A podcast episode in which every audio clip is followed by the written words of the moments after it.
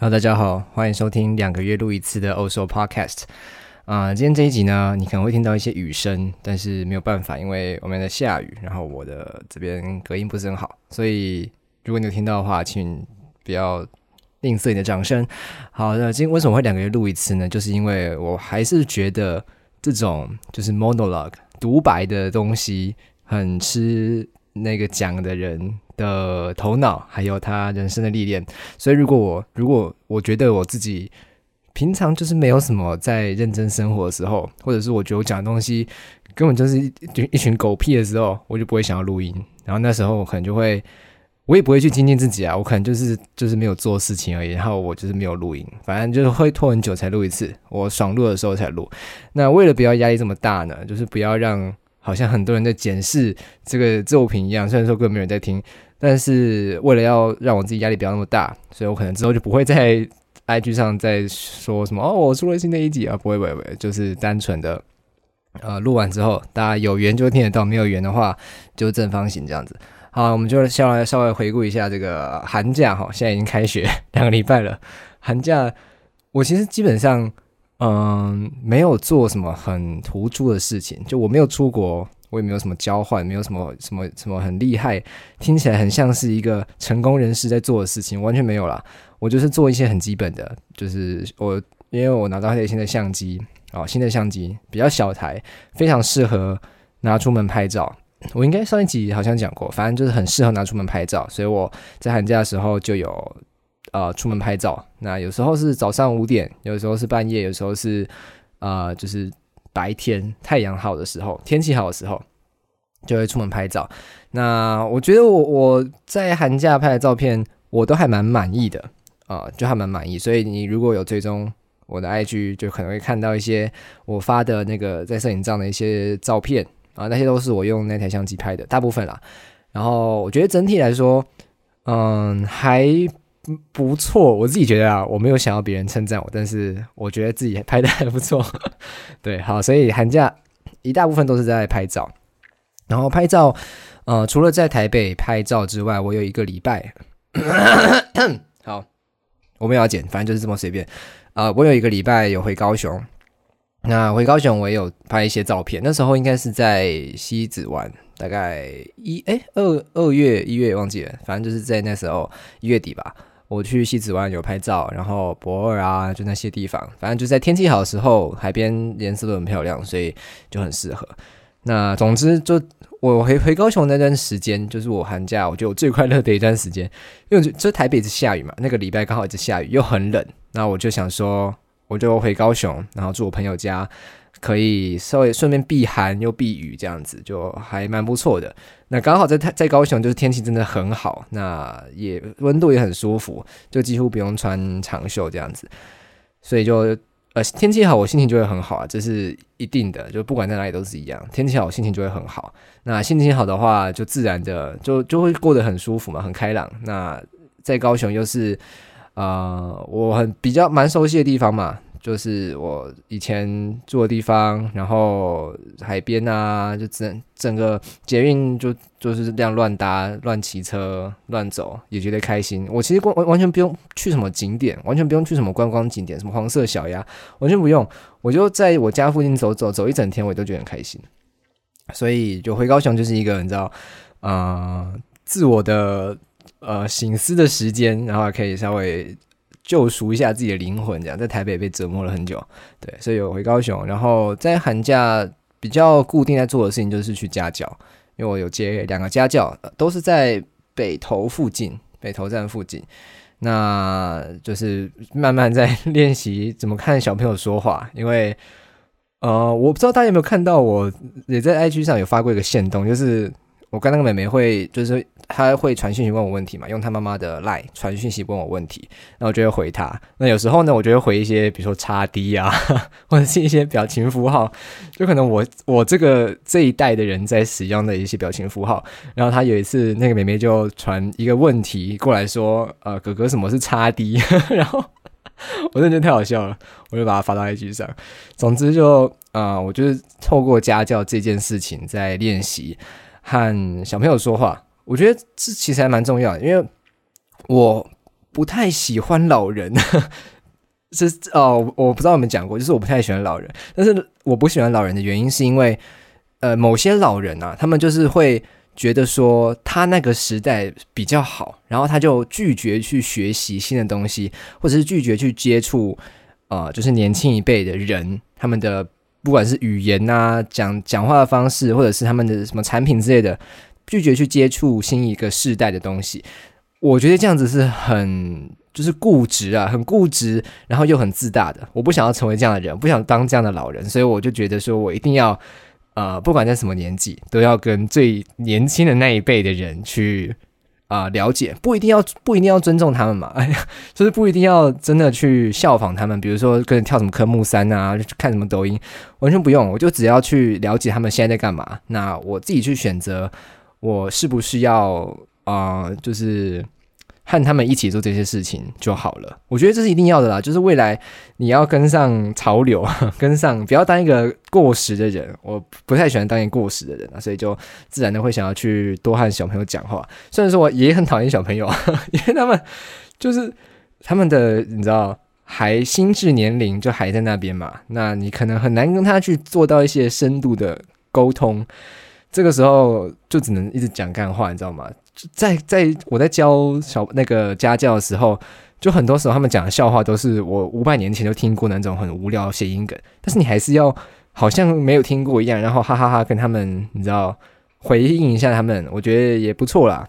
反正总之就是在家教的时候练习跟小朋友讲话啊，所以总体来讲就拍照嘛，然后回高雄还有家教这些比较固定的事情之外，就真的没什么没做什么事情。但是你要说。我没有精进自我嘛，就是很多人都不都会说什么寒暑假学生很难得，你一定要精进自我，不然你就会落后别人。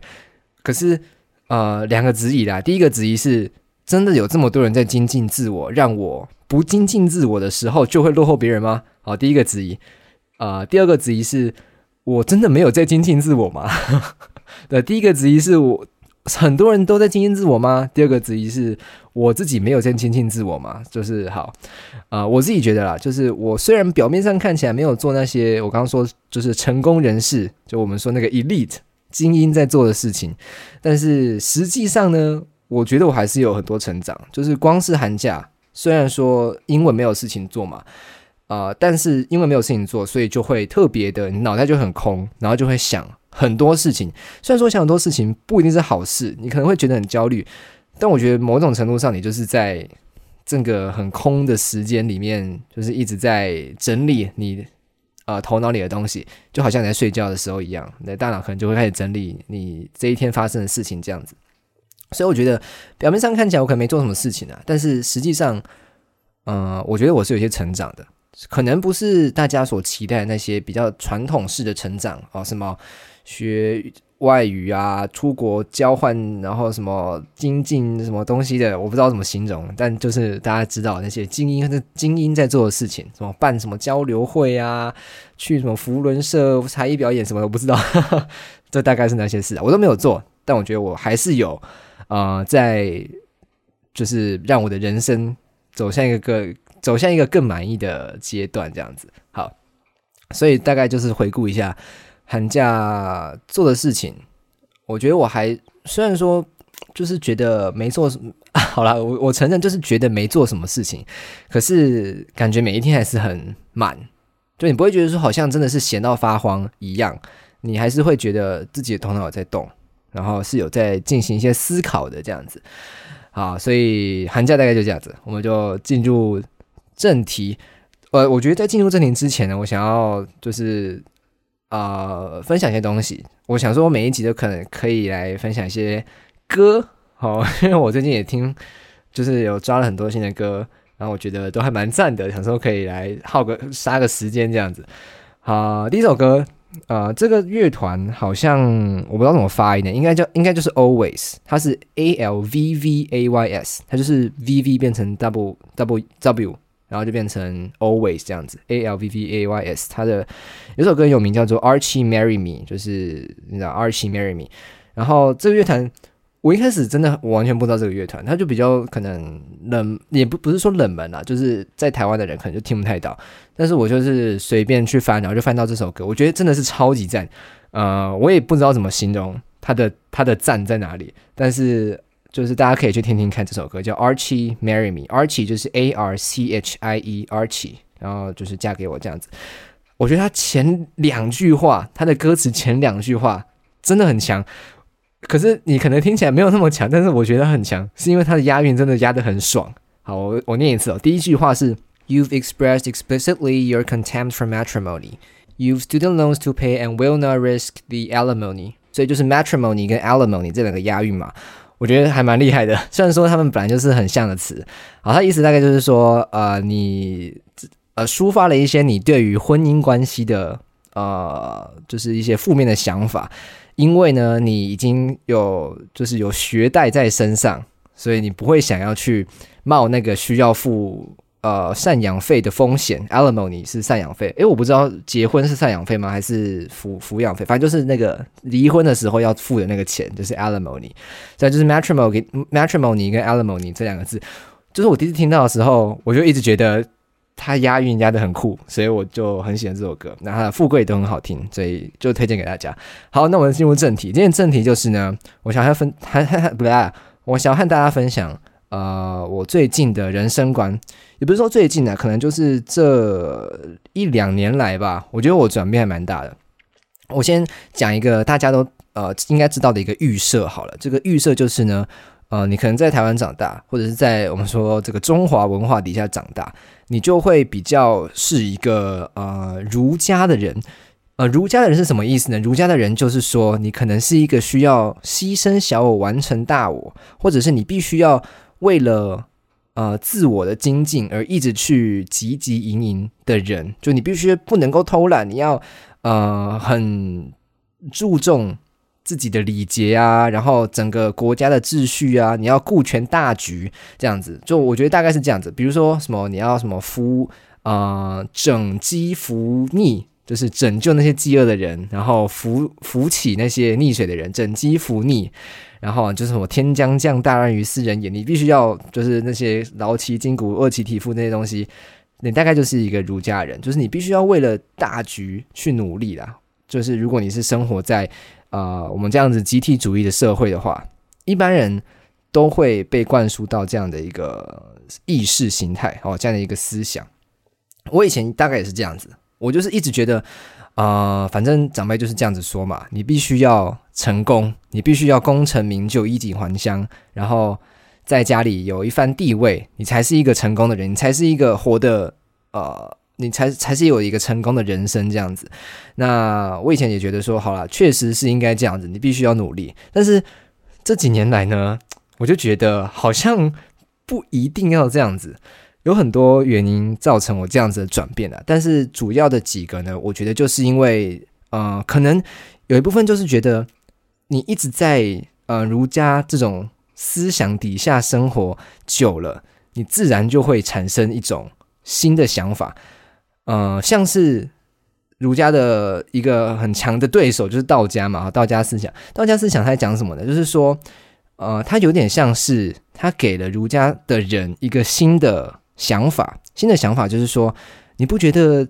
一直牺牲小我完成大我，然后要整机服逆，天将降大任于斯人也，这样子很累吗？你要当那个斯人吗？然后道教就是提出这样的旨意嘛，那你真的要这么累吗？你不会觉得说，呃，我们其实就顺应自然的法则，然后就是顺应天理，自然的过活就好了吗？他们就提出了一个新的想法，所以其实有些人就觉得说，他不一定是在呃批评儒家，道家不一定是在批评儒家，他反而是在给他们。因为看着就是看不下去了，你知道吗？看着他们这么辛苦的过活，为了别人牺牲自己这样子的生活方式，他们看不下去了，所以他愿意，他就决定说要提出一个比较新的生活方式来供他们参考，然后也希望说大家可以一起就是你知道快快乐乐生活比较重要这样子。然后当然当然还有一些附加的，就是你要养生嘛，因为你要把自己顾好，然后你要顾这个世界的轮啊不啊就是环保啊，世界的环境啊这些，你和人和自然的关系要平等等等的。但我自己比较注重的是就是在人身上啦，就是呃整个很无为的感觉，对。所以，如果你很这个 general 去归纳的话，你也可以说，我大概就是从一个比较儒家的思想，就变成一个比较道家的思想，但是也不完全是，就是那种很纯的道家了。我就是比较，就是把它转换成一些自己的价值观，然后再去过生活。大概是怎样的价值观呢？简单讲，就是比较注重个人，就是每一个团体里面所有人的个体性，还有就是他们的自由。就是你要承认这个团体里面不是一个团体，它是由个人去建立出来的。第二个就是呃，他们每一个人都有自己的自由，所以我就变成是一个我很不喜欢去强迫别人做事情的人，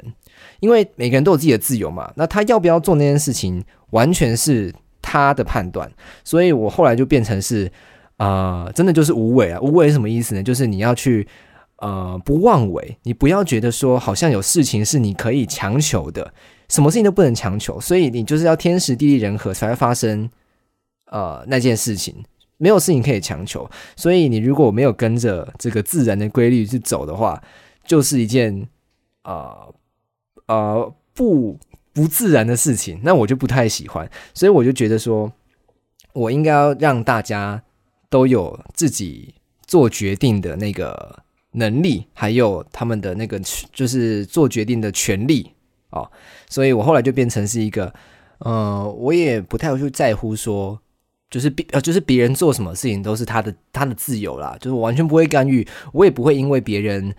呃，可能有冒犯到我啊，或者是做了一些伤害我的事情而感到愤怒，完全不会。就我现在就变成一个非常的。很和平的一个人，就是你想要激怒我是不可能的，你想要你想要让我感到不愉快也是不太可能的，因为我就是一个你要做什么是你家的事，而且那是你的自由，我非常尊重，所以我就不会去呃进行任何形式的干涉，因为我如果因为他的行为而产生了一些情绪，我觉得对他来讲就是一种干涉了，就是我的情绪可能会间接的影响到他的行为，所以这就是一个你知道你对于社会的一些。呃，看法啊，这是我对于社会的看法，就是我觉得说大家都应该有自己做选择的那个权利。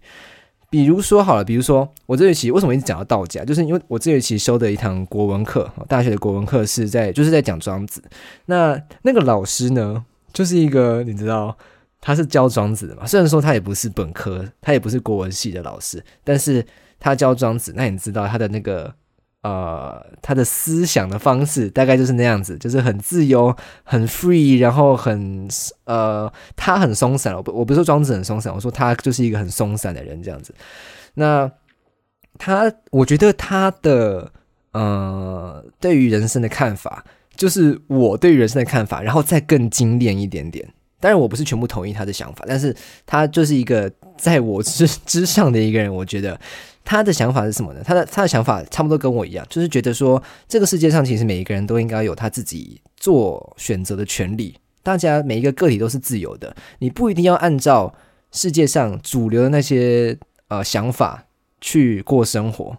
就比如说儒家好了，你不需要按照那一个方式，只能按照那个方式去过生活。你也可以过你自己想要的生活啊。比如说，呃，那个老师就是一个超级猫奴，他养了四五只猫吧，然后他就是呃。其实都对于生活也不是说不认真哦，他应该他过得我觉得也算蛮认真的，只是说他会用他自己喜欢的方式去活着，而不是说别人叫他做什么他就做什么。所以这样的人呢，他就会自然的对于他的一生就会处处提出质疑啦。虽然说他是一个就是看起来很平静、很就是道家的那种感觉，但是他还是会有很多的想法，然后对于。呃，自己不喜欢的东西会去做反抗，就比如说，呃，他说他，比如说以前午休的时候，他就不想睡觉，但是老师就逼他要睡觉，所以呃，他和老师就争执了一段时间之后呢，达到了一个平衡，就是老师请他当值日生去倒垃圾，那他就把垃圾桶拿到垃圾场，待一整个午休，在那边看书，再拿回来，就这样子，所以他。你就可以感觉到他就是一个不太拘泥于呃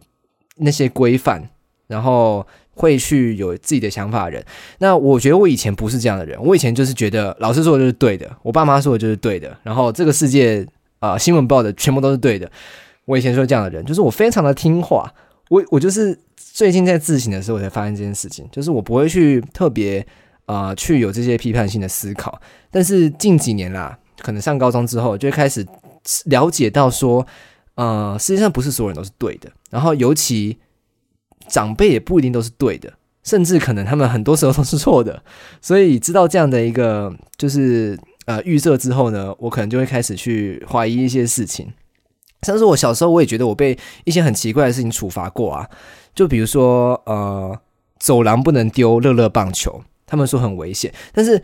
你知道吗？就是我们在丢球的时候，我们是很厉害的，我们一定会丢到别人手里，不太会漏接啊。那我不知道为什么，这有什么好？这有什么好危险的？完全无法理解。然后比如说还有什么？呃，好，走廊奔跑我可以理解，就是可能会撞到人，然后会来不及反应这样的。这个这种可以理解的规范，我就会遵守。但是不能理解的啊，像是走廊上不能丢乐乐棒球，乐乐棒球是软的，它是一个海绵呢，为什么会危险？好，走廊上不能丢乐乐棒球，还有什么？哦，我在国小的时候，安亲班好像有一次吧，就是老师好像是要，呃，好像做了什么。让我们不太喜欢的事情，就比如说什么考单字考很多还是这样，我有点忘记了。然后我就跟我同学起哄说，呃，我们要转班，我们要转学这样子。然后他就非常生气，他就把我们赶到隔壁班去。就是你知道，这种完就是完全就是你可以知道他生气的点是很不理性的，然后完全没有按照，就算有校规好了，他可能也没有按照那个校规在处理事情。所以，你为什么连这样的东西你都要去遵守呢？你要遵守一个人治的社会嘛？因为那个那个环境就是人治的嘛。那你如果完全没有去对这些别人的行为去做思考和反思的话，你可能就会一直一直活在就是别人的规范底下。好，你就要遵从别人，去顺应别人。然后我后来就觉得说，呃，我确实以前都没有做到这样的事情。就我就是一个一直遵从别人、一直顺应别人、一直听话的人，是直到长大之后我才发现我不应该这样子，然后我应该要多多听听，就是自己内心的想法。那我去质疑说这件事情到底是不是对的，那尽量去就是每一件事情都去重新思考一遍，我觉得才会过得比较呃像是自己的人生。好，所以简单讲大概就是这样子啊，就是。呃，我的价值观有很大的转变嘛，大家应该听得出来了。就是以前我就是一个很听话的人，但现在我也不是说不听话，只是我会去思考我应不应该听话。哦，简单讲大概就是这样子。然后我觉得这个东西也可以分享一下，我最近看了一部电影哈，那部电影叫做《呃世界上最烂的人》。这部电影呢，它是挪威的一部片，然后它呃，我记得 Netflix 上面好像有吧。好，简单讲呢，它就是在讲一个。快要三十岁的女生的一个故事，她她的故事是怎样子呢？就是这个人呢，呃，应该没有什么暴雷问题吧？这应该对吧？好，这个人呢，他就是一个，你可以说他是一个三分钟热度的人，就他做什么事情，通常就很快他就会失去热情，然后就会想要转换跑道，不管是在感情上，或者是。呃，事业上哦，他以前当过想要去医学生当医学生当医生，后来又去心理医生，然后后来又去当摄影师，然后到了后来就是开始感情的一些转换，这样子他就会觉得说自己不想要这样的生活，他就会跳到新的生活去。那呃，我觉得我看完这本呃不是这本，我看完这部电影之后呢，我也没有说到很喜欢，但是我觉得他就是在一直在提醒我一些事情。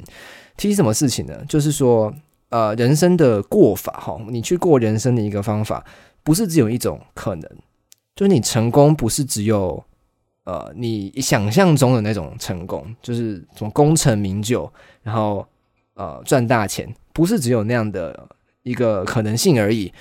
就是你要去当一个快乐的人，我觉得这样子也可以是一个成功的人生，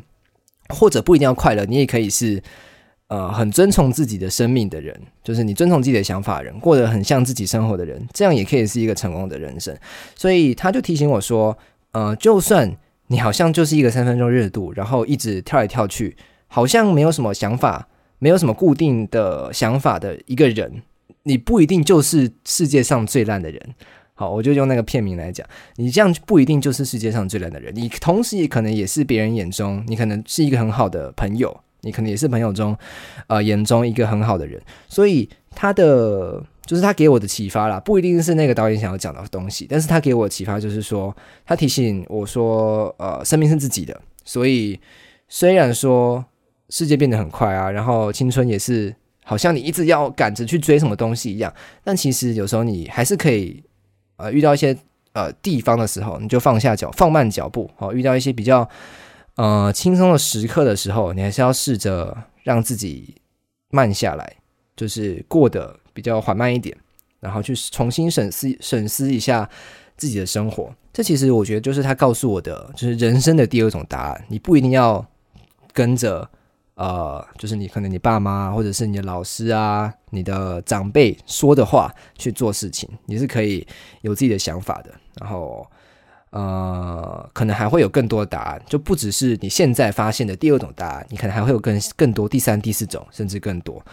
就是因为你知道吗？这个宇宙真的太大了，宇宙很大嘛，所以它不可能只有一种答案。除了啊，科学，我觉我就我我就把科学放在。呃，放在这个例子之外，我们在讲是人生的道理哈，没有科学，所以不会只有人生，人生不会只有一种答案呐，不会只有一种这个主张。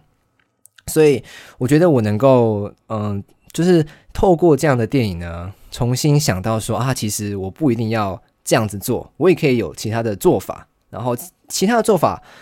呃，不一定是更好的，也不一定是更坏的，它可能就是一个新的答案。那它有可能会让我找到一个更新的答案。所以不管怎样呢，人生就是一直在变嘛。那你去找寻答案的时候，很自然的就会一直找到新的答案。所以像那个主角一样，你一直去变换人生的这个跑道，你说他是呃没有定性吗？你说他是一个没有想法、一直在犹疑的人吗？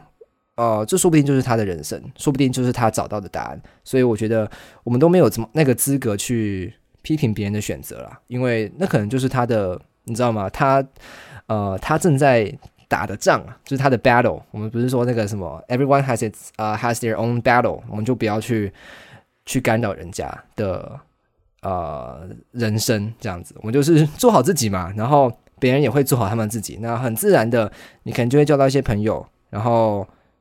他们可能就会让你的人生过得更快乐，但是你不用去刻意的，好像要呃违背自然，然后违背命运一样去呃做一些可能会伤害到别人的事情，或者是影响到别人想法的事情。我自己是不太想要啦，所以很 现在很多人，比如说他可能可能要问我一些问题的时候，我都会说都可以，都是随便，因为我真的觉得没差，很多事情都是这样了，就是你要不要。呃，要不要吃晚餐？没差，你要不要吃这间？我没，我都可以。就是我不会想要影响你的想法。你想要吃什么，我就跟你去吃。那我有时候也想要吃嘛，那我就会说，那你不想吃的话，我就会自己吃。然后，呃，如果刚好想吃的话，那就刚好。所以我觉得人和人的相处就是应该这样子。好，人和人的相处就是应该这样，就是说，呃，大家都有自己的想法嘛。好，你是 A，我是 B。那如果刚好某一天你也变成 B 了，哦，那我们就会走在一起。但是如果我们一直以来都是 A 和 B 的话，那我们就是永远都不会啊走到最后，大概就是这样。就是如果比如说好了，就算我们一开始都是 B，但是某一天呢，你变成 A 了，那我也不会生气啊，反正那是你的选择嘛，我非常的尊重，所以我可能自然的就会离开，但是呃也不不会觉得说这是一个好像世界要毁灭了一样，就是这都是很自然的，就是你要怎么变。啊，别人的想法、别人的主观的意愿，或许怎么进行都是很自然的事情，对我来说啦，所以我就不会特别去干扰这些运作的规则。不过，这样的这个人生呢，还是会有一些缺点存在，因为我刚刚说嘛，一开始就有说到说，我们现在的预设可能是一个比如儒家的社会，你是必须要为了大局去努力，然后或者是为了自己去努力的。那就会有一些质疑，是说，如果每个人都像我一样，就是都没有关系，然后可能也不会说真的很积极营营去努力，不会为了自己做打很多打算这样子。如果每个人都像我这样的话，这个世界不是毁灭了吗？我非常同意啊，我非常同意这件事情。就是如果每个人都像我的想法一样的话，这个社会，好，这个宇宙是没有办法继续运作下去的。所以我也不会去否认，呃，就是现在主流的意见。还是需要有人去当总统啊，还是需要有人去做那些呃，就是劳其筋骨、饿其体肤的事情，饿饿其法法夫方啊，空乏其身那些事情，你还是必须要有人去执行啊。只是我呢，我没有这样的选择，那我也不相信所有人，这世界上的所有人都会和我一样，或者是被我影响到变成这样子，所以我很安心的可以做自己，你知道吗？呃，你有这样的。人生观的时候呢，你就会完全对情绪勒索免疫，就你不会觉得说别人是在别人情绪勒索你的时候，你会觉得很难过，完全不会，就你会觉得哦，反正这是他在展现他的情绪嘛，那跟我一点关系都没有，所以你很自然的就不会去，呃，你不会去情绪勒索别人，你也不会被别人情绪勒索，所以我觉得这样的生这样的人生是非常快活的，你就是不会被大家影响啊。那你就可以过得很自我，就是反正就是大家选择了。我知道有些人可能会觉得说，你就是这么封闭，然后呃只照顾到自己的话，很不应该。但是你有没有想过，你去要求别人遵循你的想法，这这这是合理的吗？就是你要去要求别人说啊，我觉得你一定要为别人付出，你是你不能是一个。孤狼，你必须要遵从团体社会，你去要求别人去，就是在你这样的价值观底下生活，去强硬的要求别人，这我觉得也不是一件好事吧。所以对我来讲啦，就是每个人在生活的时候都有他们自己 prefer 的那种方式，就不要去影响别人。那如果你真的有一些，就是有一些，这怎么讲啊？就是。欲望的话，你有一些渴求的话呢，也不用太过激进的去追寻，就是大家啊很平淡的过生活，那该来的他自己就会来，反正最重要的就是开心就好。对我现在的 现在的这个人生理念就是真的要过得快乐，因为不快乐真的太麻烦了。你你看，你人生几十年来。你如果花了一大半的时间，甚至超过在不快乐的事情，然后为的只是你在老人的时候，在老的时候可以快乐，我觉得我不是想要过这样的生活了。当然，你可以不同意我，这完全没有关系哈，就大家有自己的想法。我现在对于人生的见解也不一定就是我永久的见解了，所以不管怎样，我觉得就是大家要过得快乐，这样就好了。OK，好，今天节目就到这边，谢谢大家。